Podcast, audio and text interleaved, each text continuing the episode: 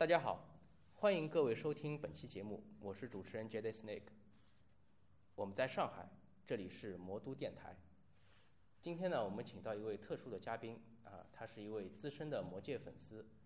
别谷居士啊，先请他做个自我介绍吧。嗯，大家好，呃，我叫别谷居士，呃，怎么说呢？这个刚才 J D 说我是一个资深的魔界粉丝，我实在有点儿有点儿不太敢苟同，因为呃，我只能算是接触魔界从时间绝对值上说相对长一些，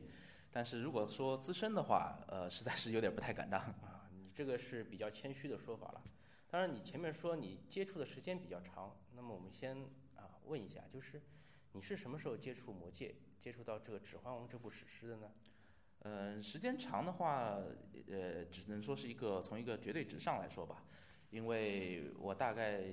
接触魔界到现在也有十多年的一个时间了。十多年。对那么今年的话是一三年。对。啊，一四年了要。那么十多年的话，那也就是要两千年前后了。嗯，差不多，啊差不多是两千年前后吧。就是呃它其实其实只能说绝对值上比较长，但是我接触魔界，呃，从和一些资深的所谓真正的资深的一个魔界粉丝来说，我接触的时候的年龄应该是比较大了。呃，可能我是高中的时候，快高三的时候吧，那个时候才才接触魔界的。那么跟我其实也差不多。是，呃，那么我就问一下，你当时是先接触到电影，还是接触到文学作品？呃，电影是电影啊，就是听说这个好莱坞要开拍魔戒电影了，呃然后然后再逐渐的开始了解到没有没有，我更晚一些，更晚一些更晚一些。其实是这样，就是说我第一次接触的时候，其实我一开始根本就不知道魔戒，而且可以说我刚一开始的时候对整个一个奇幻文学啊之类的也不是太熟悉。呃，很巧一个机缘巧合，呃那时候读书的时候，我一个同学拿了一张 VCD，啊那个时候还是一个盗版 枪版的 VCD，呃小呃是个女孩子，然后她觉得这个这个东西第一部嘛，《魔戒》第一部，他觉得看了一个头觉得很恐怖，啊看不下去，然后就把那个 VCD 给了我，然后我就拿回去看了，看了之后非常喜欢，因为本身也是比较喜欢这一类型的吸引住了。吸引住了。然后最那个时候一开始为什么会吸引住，就是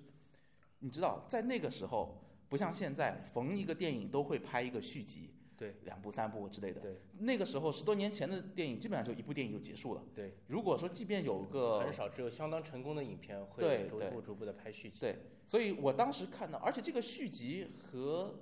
怎么说呢，和这个还不太一样，因为《魔戒》这部片子，如果从电影角度上来说的话，它其实不是一个续集的概念，它是完整的一个三部，对对对，然后被分了续集。所以我看了第一部之后，对我看了第一部之后，就觉得这部电影没有完，没有结束。对啊，这个戒指没有毁啊。对啊，对啊，从开头就说要把这个戒指毁掉，到结束了，结果还离得好远，好远是吧？这个只能远远的望见那座山。所以到那个时候，我就觉得这个可能我的性格关系，我觉得很不过瘾。哎，不爽，不哎，完了就觉得这个东西怎么没结束？然后那个时候呢，其实还是有一点点知道说这个是根据一部小说改编的，哎，然后就是因为没有结束，所以很很难受。结果第二天到了学校之后，高三的时候已经要高考了吧？对，这么难受憋着那，个憋着很难受。然后到了学校，然后因为难受嘛，对不对？然后正好我遇到我同桌，他说你干嘛？我就跟他说，哎呀，我看了这部电影，然后没结束，然后我想知道这个这个书怎么样。然后他就说书，他说这本书好像我们家门口那个盗版书摊上有卖。所以他就立马第二天就给我带了一套，那个时候我印象很深刻，我第一套的魔戒那是盗版的，说白了是是盗版的译林，是盗版的译林，啊盗版的译林译林版的。对，然后拿回去就是一口气把这本书给看完，然后就哎，那么看完之后的感觉是怎么样？呃，说实话，说实话，看完了之后没怎么看懂那是是什么原因呢？盗版，因为它本身大家也知道译林版的一个关系嘛，然后再加上是盗版，然后呃很多地方它还是有错误，所以前后总觉得，所以这个也是后来能让我逐步逐步就是越来越喜欢魔戒，对它产生更大的兴趣的一个原因。就是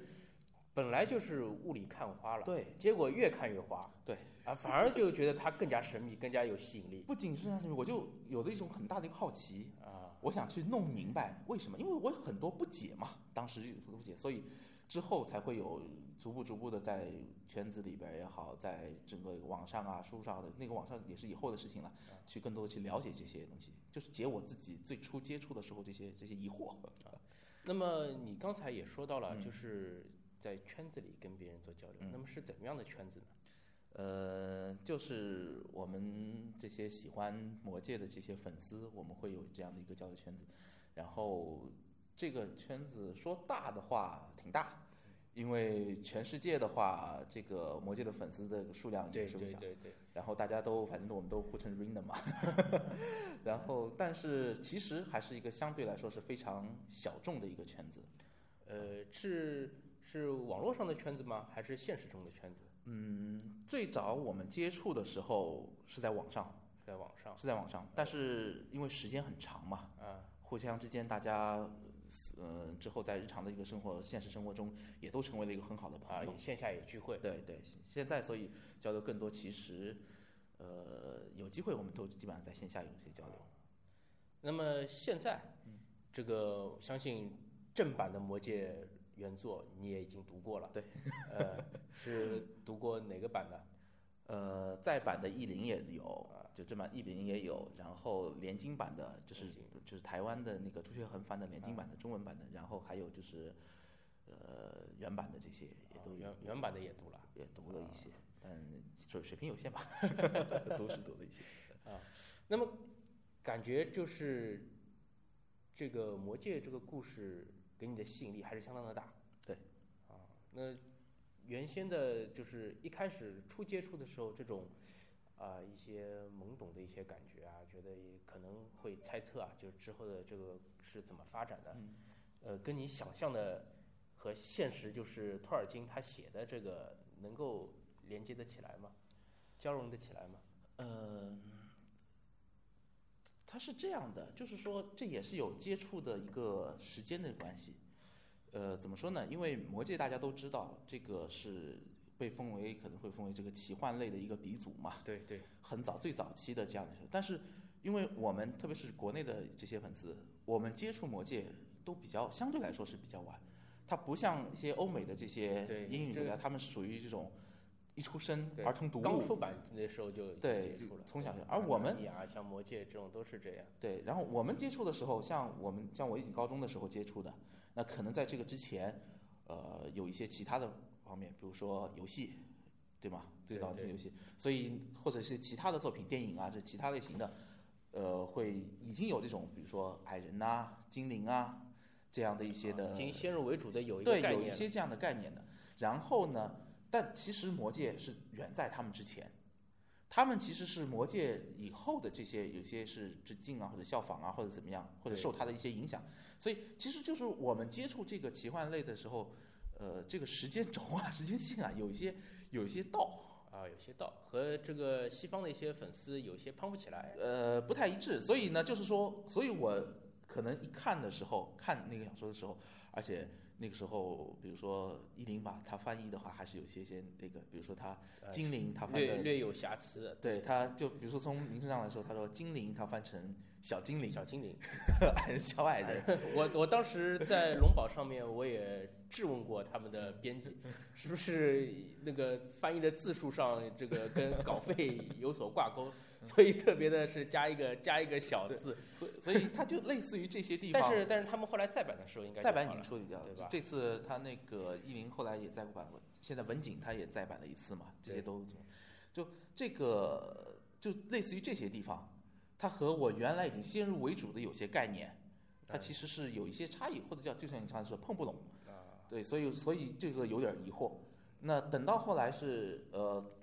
原版的也接触，然后很多除了原著以外，就三部曲以外的那些衍生的一些，或者说是比如像宝钻呐、或者这些东西读的多了之后，那整个一个魔界的这个一个世界观啊，整个一个世界这个就就比较清晰了。那么我也想问一下，就是你除了魔戒之后之外，接触过其他的奇幻作品吗？有，呃，其实魔戒以外的话，可能最熟悉的是龙枪。啊，龙枪，对，龙枪编年史，龙枪传奇，对，龙枪。但是我呢，因为因为奇幻类的话，它都有一个特点，基本上很多都是架空的一个世界。对，呃，我 对我来说，我可能不太喜欢说接受太多的架空世界。啊，太多的架空，对，因为就是就像一个平行宇宙一样，这 一层一层一层太多了之后，有时候呃不能说是不好，而是说让我就是有一种没有那种就是最原始的读这个或者说进入这个世界的这样一种一种感受。嗯看多了，就比如说你看多了之后觉得啊，也都不过如此，所以我尽量让自己就是说保持着就是对某一个世界的一种一种关注吧，一种热爱，所以呃其他的倒真的不是很多。那么你觉得《魔戒》和别的这种奇幻作品，它最大的一个区别是什么？嗯，还是这个世界观最大的一个区别，就是怎么说呢？就是说，魔戒的话，它托尔金他构建了一个很完整的一个史诗一个世界，它是以这个，所以你如果说具体的角色的话，或者说每一个人在这个这个这个故事当中，其实呃并没有太非常突出的。那我既然刚才已经谈到了龙枪，嗯，那我就只拿这两部稍微做一点点对比吧哎，就是可能龙枪我在读完了之后，我是对里边的角色留下非常深刻的印象，雷斯林、卡拉蒙这种，我我呃或者是史农这种，我都是对角色留下非常深刻的印象，对吧？但是对于魔戒来说，我留下印象的或者喜欢的，它真不是具体的某一个角色，而是它构建给我的一个完整的一个世界。就是人物反而是在衬托这个世界。对，你会觉得每一个人物都是这一个世界，或者说这个历史，这个历史当中的一部分，构成整个历史的只是一个。小小的沧海一粟，呃，有些人会比较突出吧。稍微大一点的一粟。对啊，是这样的啊。那么所以就是就是这个一个庞大的世界观，这个作者对一个这个魔界这个世界的这个架构，是读者让他觉得这是一个与众不同的史诗。非常与众不同。非常与众不同，也是在他之后的那些奇幻作家想要去模仿、想要去超越而没有达到的一个境界。呃，我个人的观点，没有人达到了他的这样的目前还没有，对目前还没有。那么呃，我也想问一下，就是这个你作为一个相对接触魔界时间比较长的粉丝啊，我们也没有太夸张的说是 很资深的这粉丝，这个时间比较长的粉丝。那么呃，魔界的这些作品当中，你最喜欢的是哪个人物，或者最喜欢哪个桥段故事有吗？说实话，这个就是刚才我说的，《魔戒》它是一部很完整的一部历史，嗯、上下应该也是三千多、四千多年这样子的一个概念，所以这个过程当中，精彩的人物和精彩故事太多，我一时你让我说最，还还真是不太好说这个。那么我们就把时间线缩短一点，我们就说，呃，电影《魔戒》吧，《魔戒》三部曲中，嗯，呃，就以电影而论，你觉得哪个人物就是刻画的，或者是还原原著，让你觉得印象最深刻的，或者是哪哪个桥段、哪一场战役，啊，是让你觉得，哎，这个电影好像拍的特别的、特别的有特色，让我印象特别深。或者你和别的朋友聊起这个《魔戒》电影的时候，第一印象，哎，就是这个镜头，有没有？是这样子的，就是如果说整个一个三部曲这个概念当中，让我印象最或者说影响最深的这个是最后一段，最后一段对，就是毁戒的那一段。哦，就是一群一万人的敢死队冲到那嗯，不是不是是是就是最后高朗姆掉到下面去，就是那一段他看着他终于再一次拿回了这枚戒指，同时又失去了它。就是这个处理，这个结尾的这样的一个处理，嗯，可能在我个人来说，我觉得是电影也好，或者是其他小说也好，其实电影在这这段是很忠实的还原了它的一个一个原著的那部分，所以这个结尾的处理，呃，我是觉得和别的这些作品相当的不同，因为毁戒的话，呃，这是他们最终的一个目的嘛，对，从第一部一开始就开始说了，对啊，但这个怎么去毁？跑到那边儿直接把这个戒指不丢下去，还是还是说我这个呃，当时那这是一种嘛，对不对？对，然后的话，呃，他怎么说呢？最后其实 f o d o 的话，他还是受到了这个戒指的一个蛊惑。对，受受到了影响了，对，就是说他受到影响，受到蛊惑。那这个既然他既要表现出他的这样一个受到这样蛊惑，任务看似几乎已经失败了，啊，同时他又要做一个比较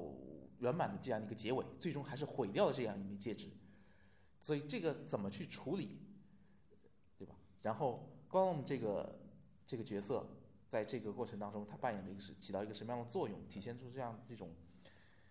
所以这个一段让我觉得是是印象非常深刻。而且其实作为一位电影观众，一位电影粉丝，你其实也已经受到了导演的潜移默化的影响。啊我已经看出来了，在格罗姆看到格罗姆最终啊以这样一个方式把戒指毁掉的时候，你自己心里面也有一种如释重负的感觉对，是的，啊！终于这么长的三部电影终于完结了，这个从高三的时候就开始忽悠你的那个对啊 毁戒指的事情，终于就结束了，是这样的一种感觉吗？呃，也不能说是我倒真没有这种如释重负，说哦，终于结束了，就是可能还真的是受他的影响。啊，就是感觉到哦，原来是这样啊，嗯最终就这样一个结局。其实吧，这个真如果单纯是说电影来说的话，呃，没有太多的意外，啊因为书早就看过了书早就看过了。呃，但是真的读书的时候，那个时候觉得这个场景，觉得非常非常还是印象非常深刻。如果说人物的话，或者说角色的话，其实 Gollum 这个无论是电影还是小说，都还是让我比较印象比较深刻的一个角色。啊那么其实就是你觉得这个就是一个怎么说呢？他在拍摄过程中也是用电脑虚幻的一个角色，嗯，给你的印象是反而是最深刻的。嗯，是这样，就是说，并不是说他电脑构建的一个角色，这个角色本身的塑造描写是很不错的。然后你可以去问我，我我这样可以说吧，就是说，任何一个我觉得都会觉得扮演 Gollum 的这样一个演员安迪，对，他的演技，他的表演是非常。今天早上我还在看那个《霍比特》的花絮，就他那一段在，在他的那个表演，他的个人表演是非常出色的，呃，所以他们都很在魔戒粉丝当中都都很那个，就说呃，奥斯卡欠他一个小金人。嗯，那么这个魔戒电影现在其实也有新的衍生，对吧？那个呃，电影公司也正在为就是霍比特人的二三做大力的宣传。嗯，那个霍比特人你已经看过了是吧？呃，第一部，第一部看啊，第一部已经看过了，感觉怎么样？呃，是一个怎么说呢？应该是时隔好几年了吧？十年呀啊，，从第一重重新回到了这个中土的世界。对，是呃，从粉丝的角度上来说，觉得 PJ 导演的话是非常非常照顾我们，呃，让我们再次回到了这样的一个一个中土的一个世界，呃，而且这种这种感受，时隔十年，时隔十年，这个我也不得不说一下，就说十年之中，呃，像我们这些呃，怎么说呢？这个开始我们接触魔戒，我们互相之间有一个粉丝的一个圈子，那个时候是有一个论坛，我们是是魔界魔界中文魔界那个中文啊你想想那那个时候是电影正在热映，对吧？对那三年里面电影在热映，所以不但是但是停的有那个时候似乎网络还不是特别很发达不像现在这么发达，对吧？下一首 MP 三都可能要那个十几分钟、二十几分钟对，当中还会断掉，对对吧？当时那个网络其实国内的上网条件还不是很好，对不像现在都是宽带啊，都是三 G 啊，对吧？所以那个时候我们这种交流，其实反而会变得更单纯一些。就是我们都是通过论坛，论坛更多的是通过文字。文字一些对，就是我们发表一些文章，呃，一些电影的观感啊，或者是对一些原著的一些自己的一些研究啊，这呃这些这些这些看法讨论。呃，其实当时最早的时候，那个魔界中文坛还是比较，呃，可以说不恰当的比喻吧，还是比较学术，就大家都讨论东西都比较。对对，我当时看是有，我当时去魔界中文的时候，被一篇帖子吸引。就是他在系统的讲述昆雅语，嗯，对吧？就是一种精灵的语言，嗯，昆雅语。呃，其实我也是似懂非懂的在看，因为本来英文就基础比较差，英文都已经看不懂了，不要说昆雅语。这个，但是就一个外行来说，我觉得他说的非常的专业，帖子也很长，帖子很长啊，看了很久。你昆雅还记得是谁发的帖子吗？我已经不记得了啊，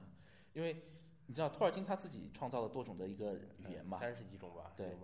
有三十几种。三十几种能够用的，其实世界上能够用的人造语大概三种吧：世界语，然后是 l i n g 然后是那个呃克林宫。克林宫啊，克林宫有三种语。然后其实正常用的话还是 s i n d a l i n g s i n d a l i n g 的话，呃，词汇啊、语法之类的，老头做的还比较多一些，但还不完整。所以有后来都是大量的一些粉丝爱好者去做研究，通过他的几种方式吧，通过他的一些没有发表一些书信集啊手稿手稿去找出来这些语词汇，然后有些是根据它的一些词根啊之类这些自己去去组了一些词汇出来，所以能保证它的这个语言的正常使用。就像你电影当中你也看到，他们大量的使用的这个精灵互相之间交流都用的是 Sindarin。对。呃，有些像萨洛曼和那个 Gandalf 他们在一些呃呃中文可能会被翻译成咒语，他其实说的是昆雅。对。还有还有矮人土语。呃，对，矮人土语。嗯，对。呃，所以当时有很多就是很专业的一些一些一些粉丝，他们就有专门研究昆亚的。也有专门研究那个 Sindarin 的，对，这些都很多，包括你像现在那个《霍比特》新的电影上映了，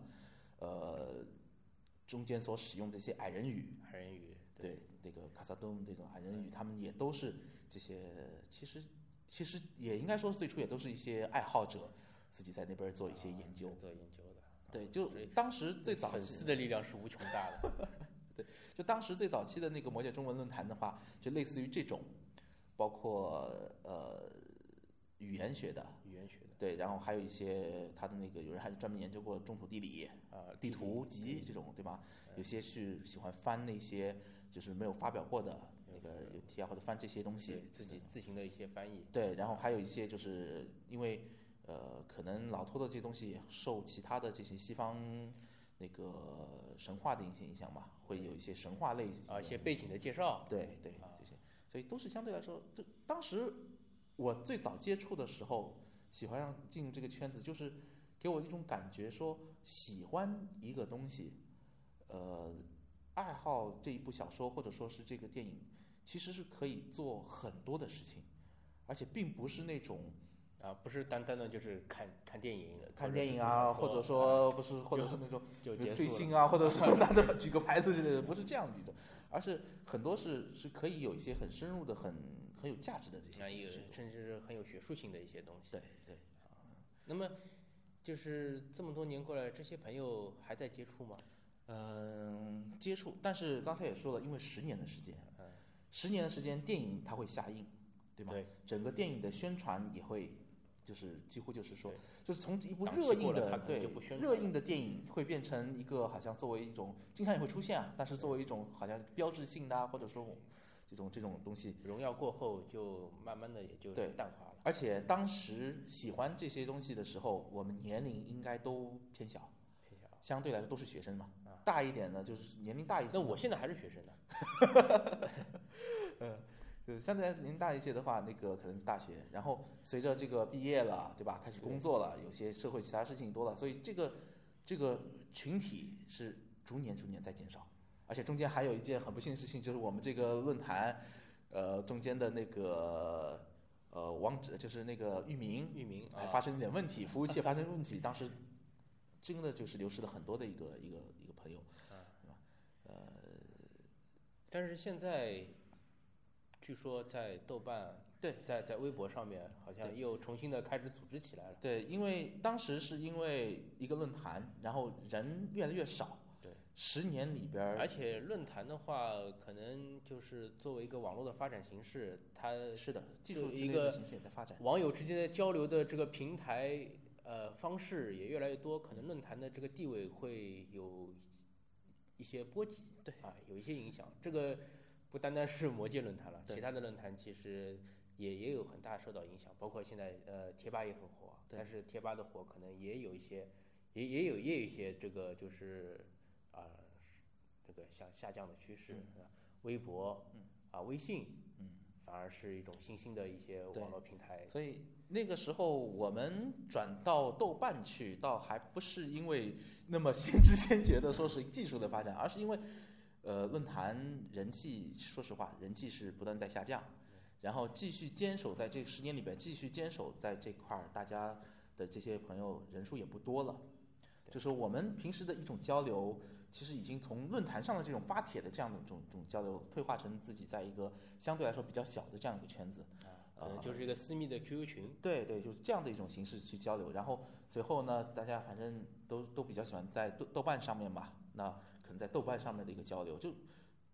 论坛那个时候还是有一种很比较相对来说比较公众的一种一种对外的一种形式。那后来我们因为这个圈子在缩小，所以我们就变得相对来说比较私密的这样一种社交的一个圈子来交流。倒是后来就是豆瓣开了小站。小站，对，然后后来我们也正好那个时间嘛，因为这个是因为豆瓣他们整个一个也很有意思，他们的早期的一个运营团队，包括技术团队，这些人很大一部分也都是我们魔界的粉丝。啊，也是魔界的粉丝。那个时候他们这个就是豆瓣最早的一些服务器都是以魔界的这个人物的名字来命名的。还有这样的一些花对对絮故事。啊对所以我们就互相之间大家都都呃关系比较好，然后他们说，哎，这个豆瓣开了小站，那我们 OK，我们也去试，啊，正好也是很巧，那个时候正好赶上，呃，霍比特人刚刚定下来说要正式要要要开拍哦啊，，那个时候正好赶上嘛，所以我们就就做了一个也搭了一个顺风车。搭顺风车做了一个中土红皮书，因为如果不是这样的话，我们仍然是以魔界的这个为中心去去做这样的一个小站的话，可能内容会相对来说较少，然后可能大家就关注度也会低一些。然后正好是新的电影上映，那么我们就就很多内容吧，因为大家都会做一些内容，电影上的一些。也不仅是我们啦，就是全世界的魔界粉丝都会有很高的关注度，会有一些内容资料，然后我们就会自己做一些活动啊，做一些翻译啊之类的所以在里面。也是帮助的做一些推广。呃，推广是现在是达到了这样一种推广的一个效果了，但当时这个推广不是我们的一个一个初衷吧？啊那么你刚才也谈到了，像论坛呐、像这个豆瓣呐、包括像微博啊、对，现在现在我们也微信也有公众账号。这个 其他的一些就是交流的方式还有吗？我听说好像魔界还出了个游戏，呃，是这样，魔界的话，呃，是有一个像像像那个魔兽世界一样的对的。网网游是吗？是网游，然后网游的话，这个也很早了。啊，呃，今年它刚过完六周年。那时间也是算很长的了。对对对，但是这个游戏呢，也在国内也比较坎坷一点吧，就是它没有在国内正式的运营过，没有没有收费运营过。没有收费的运营过，就是很早好几年之前，它先是开始封测，然后内测了将近一年多的时间，然后最后因为也是运营方面的一个问题嘛，就没有在中国这边正式的一个运营。有没有没有再就是就是继续下去了？对是，但是现在很多我们这些粉丝啊之类的，我们还是在玩儿，呃是是是在欧美的服务上，在美国那边欧美的服务器上，美国的服务器那就是那就是英文的，等于是对对全英文的是全英文的。啊嗯，这个游戏来说还是相当优秀的一个游戏，上面有一个对，在国际上面也获了不少奖。啊，它和我们平时接触的一个，比如说魔兽啊之类的，还是有一点点差别。那其实很多现在呃粉丝，我们这些粉丝有些那有段时间我们的交流啊，嗯，其实呃这个游戏是一个很大的一个平台，就是就刚才说的，你喜欢一个东西，虽然你是很喜欢它，但是毕竟你还是要有一些事情，要做一些事情，让让你保持这样的一个一个热度或者说一个关注度嘛。对不对？那一开始有电影，后来我们做一些自己的东西，那时间长了还是会有一些降温。啊，对，那所以后来就是说，在游戏这上面，大家可以，呃，除了平时的这种，呃，怎么说，文字上的一个网上的一个交流，嗯，更多的我们可以就在这样的一个中土世界，就在这个世界里就边儿，直接是等于是遨游这个虚拟的世界。对呃，这个游戏在这方面做的是非常的好，就是为什么？因为它是有托尔金基金会授权的嘛，啊，有托基会在那边，所以大家也知道，托基会对这个版权、对这个原著，它对要求是要求是相当高的。所以你在这个里边儿是非常怎么说呢？就是说，它的游戏的开制作方，它所受的这个限制是很多的，它必须要很忠实的去还原这个原著的一个世界。所以你在里边儿的地图，游戏的地图游戏地图。和原著里边儿的地图一模一样。哦，那也很不容易了。非常不容易。然后，呃，所有的玩这个游戏的原著党，我们就粉丝嘛，嗯去那边儿我们都会有无一例外至今，呃，过了十级以后，从新手村出来，对吧？对，然后做一件事情就是旅游，就是跑地图，跑地图。啊，把地图也先先不管什么任务啊，不管啊什么使命啊都不管了，大家就先到处旅游一遍。旅游，因为这个太漂亮了啊，所以就在那个里边，就比如说游戏里边的这些场，呃，就是或者说，因为你小说里边你是看不到这个具体的画面，对吧？对对，但是你电影有看过，所以电影上有画面但是。电影也得跟着导演的镜头走。对，但是你进去了之后，比如说布雷，啊，你进去了之后觉得啊，这个就和电影里边的场景一模一样，霍比特、啊，霍比特戴里洞，那个 Party Tree 那些 都有都有，而且是非常，非常绚丽的一种画面，也不能说是它不能叫做绚丽，它就是真实的一种还原。哎，真实的还原。对，像我们那个时候在那边搞活动做的最多的，有时候我们会开一些，因为它有一个演演奏系统嘛，嗯所以我们会在那边开音乐会。啊，线上 party，对，就是开音乐会，然后场地很简单，Party Tree，就和那个 Billboard 的那个过生日那那。那在欧美服的话，就等于是全世界的玩家，全世界的的魔界粉丝，就是在那边是的，线上的一个虚拟的一个聚会了。对的，啊，那是相当 对，而且相当独特的一种画面。对对对，然后你想，就是一到呃一些特定的节日，比如说是那个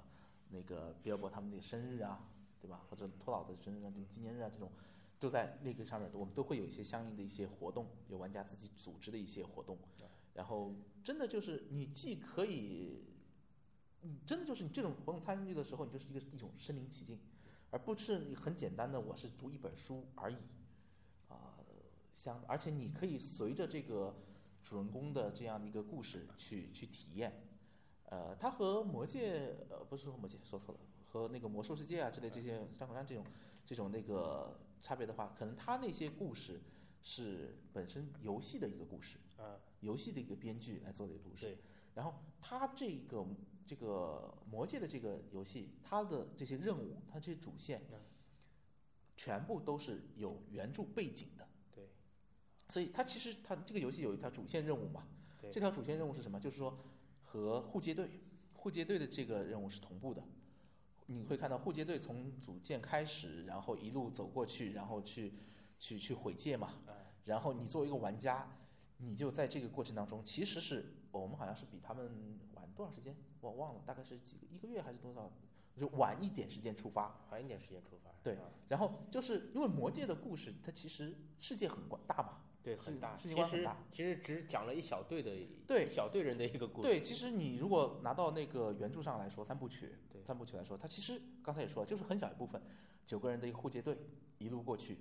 对吗？嗯然后到后来都已经这个已经不够了，其实，在原著和电影里面，我们他们都是分开了，对，分了两条线走分了，好几条线来讲。线走。但是除了这个以外，其实同一时间，在整个一个中土大陆世界里边发生了很多的故事。